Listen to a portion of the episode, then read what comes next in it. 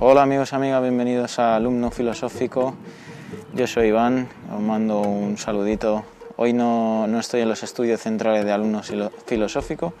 Hoy voy a aprovechar un viaje que tengo en tren. Perdonad si el audio no se escucha muy bien, porque bueno, entre la mascarilla y el sonido ambiente, pues no sé, no sé cómo se va a escuchar esto. Eh, hoy vamos a repasar lo que es la... Bueno, vamos a repasar por petición popular eh, ah, vamos a repasar la escuela, em, la escuela de Frankfurt, ¿vale? Eh, ya sabéis que es posterior a, a Karl y bueno, tiene cierta influencia en ella. Así que nada, os veo dentro y os mando un besito. Chao, chao.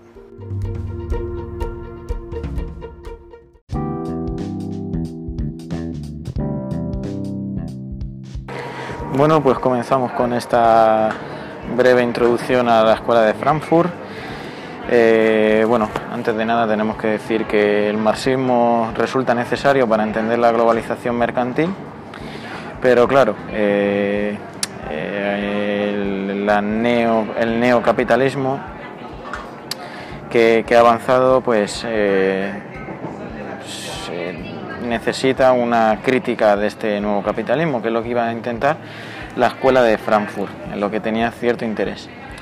Al igual que va a criticar al Estado, pues se opone al formalismo neoliberal y a su vacía idea de los valores o de la libertad. Vale, esto es lo que ha desarrollado la Escuela de Frankfurt, la cual ha radicalizado el pensamiento de Marx, aplicándolo a los problemas actuales.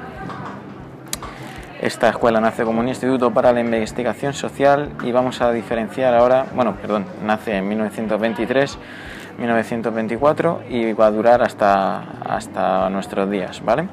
Vamos a diferenciar ahora eh, a tres generaciones. La primera generación de, de autores o de, filósofos van a pertenecer entre otros eh, Max Horken, Horkheimer, Theodor W. Adorno, vamos a acordar por el, el adjetivo Adorno, que estaba ahí de Adorno, Walter Benjamin y Herbert, el más importante, Herbert Marcuse. ¿Vale? Eh, vale, pues estos adoptaron una actitud crítica fundamentalmente negativa del orden establecido. Podríamos decir que eran más bien nihilistas. Tomaron conciencia de que no solo el dinero se había convertido en fin en sí mismo, como Marx había mostrado, sino que la razón dominante o estratégica se había convertido en un modo de calcular la adecuación de los medios a los fines. ¿Vale? Vamos a continuar con esto, esta primera generación, eh, que va a decir que por la otra parte la creación a través de la publicidad y los, y los más media que llaman aquí, de innumerables falsas necesidades, impide su distinción de las verdades. O sea, nos imponen unas falsas necesidades, ya sabéis, el, consumismo, lo que, lo que hace el capitalismo. Va a decir que la alineación se extiende incluso al ocio, a la cultura y a los propios instintos.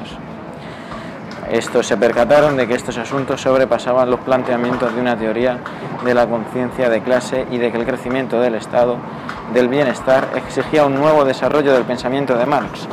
Lo que hemos dicho, el pensamiento de Marx, bueno, estaba muy bien, pero parecía que estaba un poco anticuado y lo necesitaban actualizar. Conjugaron con el psicoanálisis de Sigmund Freud para comprender las profundidades del individuo, pero sin olvidar su compromiso colectivo e histórico. ¿Vale? Ahora vamos a hablar de eh, ¿vale?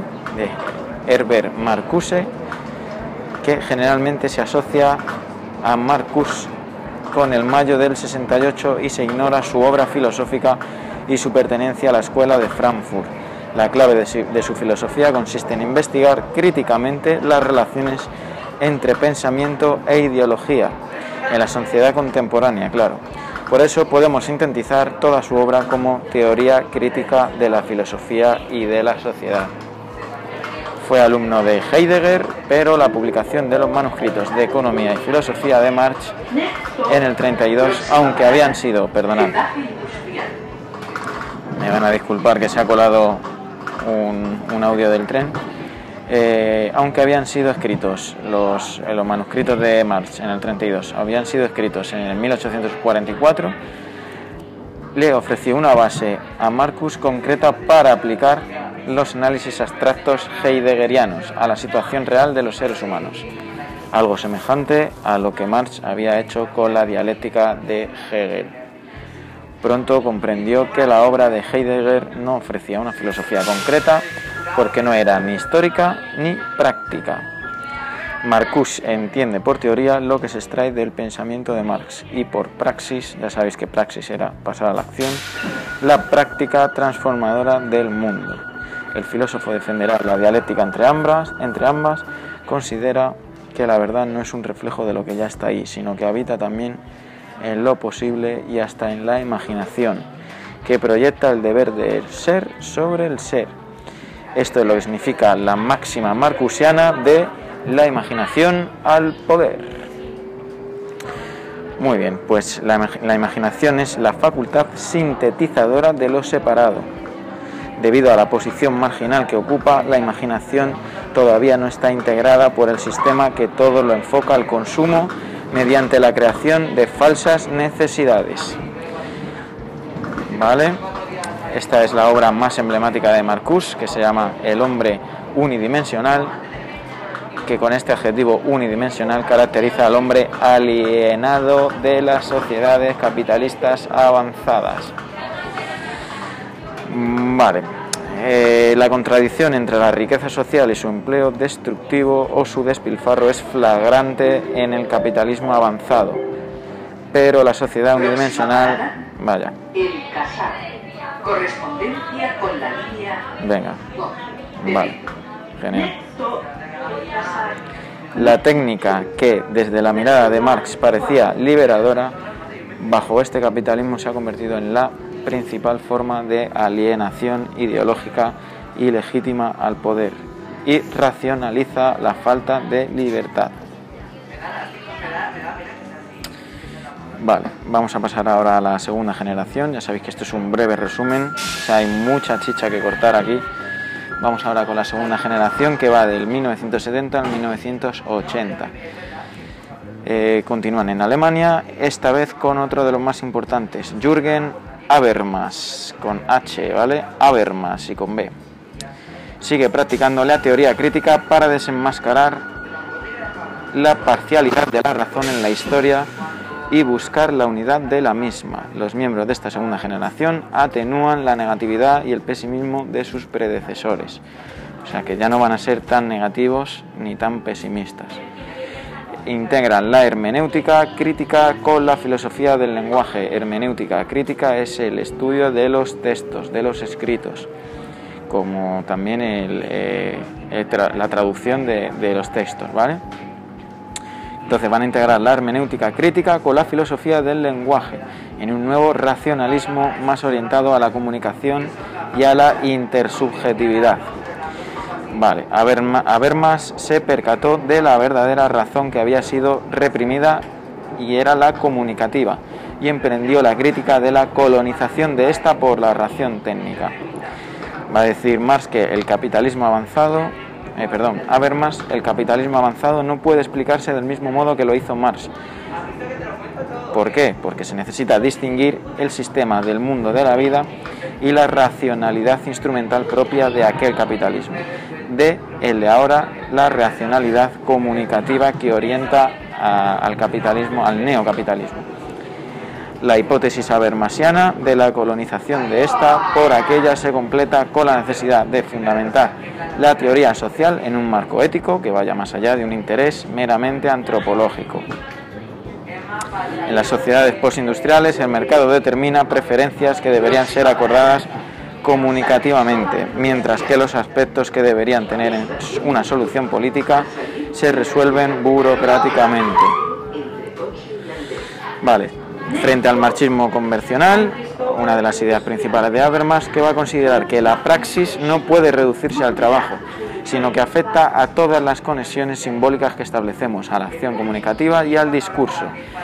Vamos, eh, resumiendo, Marx se centraba mucho en los trabajadores, en que su manera de pasar a la acción fuese pues huelga, reivindicación, eh, quema de fábricas, ya sabéis, lo que es la revolución. ¿no? Entonces, Habermas va a decir que no se puede reducir solo al trabajo, no va a excluir a, solo a la revolución en el trabajo, sino que va a afectar a todas las conexiones simbólicas que establecemos a la función comunicativa y al discurso. De ahí que las acciones sociales deban comprenderse en el contexto del trabajo, el lenguaje y el poder. En conocimiento o interés pretende fundamentar la relación entre teoría y práctica en términos epistemológicos, pero sin reducir el conocimiento a la ciencia, ya que ésta se ha, desatendido del sujeto sin darse cuenta de que en el sujeto interviene constantemente en todas las actividades, por ejemplo, mediante sus intereses. ¿Vale? Eh, vamos a terminar con Habermas diciendo que concibe la racionalidad como una interacción entre sujetos para realizar valores. Esto significa, que la razón no es tan estrecha como cree la ciencia, que la racionalidad crítica no solo es conocimiento, sino también es interés. Vale. Eh, ejercita un pensamiento post-metafísico que sustituye la clásica filosofía de la, conciencia por la filosofía del lenguaje. consecuentemente, suplanta el dualismo sujeto-objeto, instaurando por aquella por la relación entre lenguaje y mundo. Las operaciones constitutivas de este ya no serán las de la subjetividad trascendental, sino las estructuras gramaticales que guían las prácticas cotidianas. Para que podamos hablar de intersubjetividad, tales individuos deben intercomunicarse. Se le va a dar una especial atención a la comunicación y la intercomunicación entre individuos. Vale, eh, tiene mucha, mucha chicha esto, ¿vale? La razón comunicativa, que va a decir que es intrínsecamente lingüística y, mundano vital. O tiene mucha chicha este Habermas. Vamos a pasar a la tercera generación, que esto es súper breve, que dice que se sigue desarrollando desde el 2001 hasta hoy con el nuevo director del instituto, Axel Honneth. Eh, que fue alumno de Habermas, cuyos proyectos se concentran en la elaboración de una teoría del reconocimiento, el análisis de las paradojas de la modernización del, capitalismo y las transformaciones actuales de la sociedad y sus consecuencias éticas.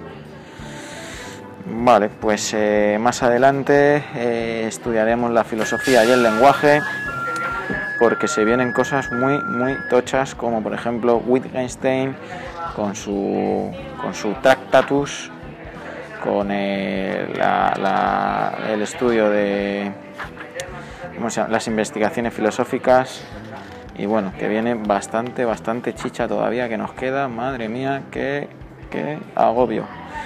Bueno gente, esto ha sido alumno filosófico hoy desde el tren. Espero que se me haya entendido bien y bueno, si no se me ha entendido bien, pues resubiré este capítulo a ver si puedo sacar tiempo para todas las asignaturas. Os mando un besito, muchísimas gracias por estar aquí conmigo y que se os quiere mucho, ¿vale?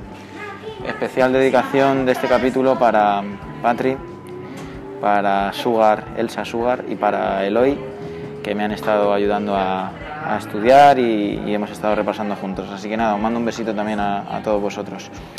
Chao, chao, nos vemos pronto.